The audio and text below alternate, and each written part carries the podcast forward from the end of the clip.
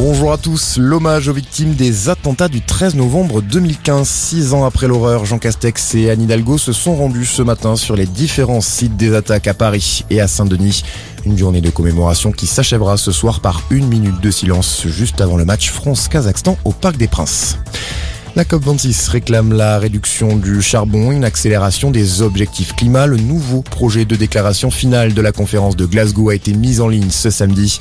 Il appelle à accélérer les efforts vers la sortie du charbon ainsi que le rythme des engagements des pays pour la réduction des émissions de gaz à effet de serre. Elle va être poursuivie pour dénonciation d'infraction imaginaire. L'adolescente de 17 ans qui avait affirmé avoir été enlevée par deux hommes en Mayenne a finalement reconnu avoir menti. Elle a expliqué aux enquêteurs que ses blessures étaient d'origine accidentelle et qu'elle a elle-même découpé son t-shirt avec une paire de ciseaux. Elle encourt jusqu'à 6 mois de prison ainsi que 7500 euros d'amende. Ils sont de nouveau dans la rue. 18e samedi de mobilisation contre le pass sanitaire, un mouvement qui peine à se maintenir depuis maintenant plusieurs semaines. Le week-end dernier, moins de 30 000 manifestants à travers la France ont été recensés. Pendant ce temps, l'Europe, elle enregistre une flambée de l'épidémie.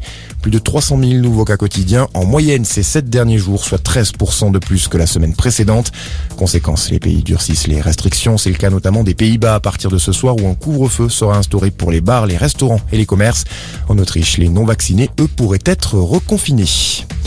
La Russie n'a rien à voir avec la crise migratoire à la frontière entre la Pologne et la Biélorussie. Déclaration ce matin de Vladimir Poutine. Le président russe rejette toute responsabilité, alors que plusieurs voix occidentales l'ont accusé cette semaine d'avoir orchestré avec Minsk l'envoi de ces migrants à la frontière.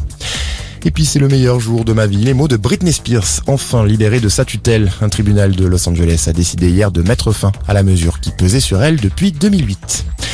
Voilà pour l'essentiel de l'info. Excellent après-midi à tous.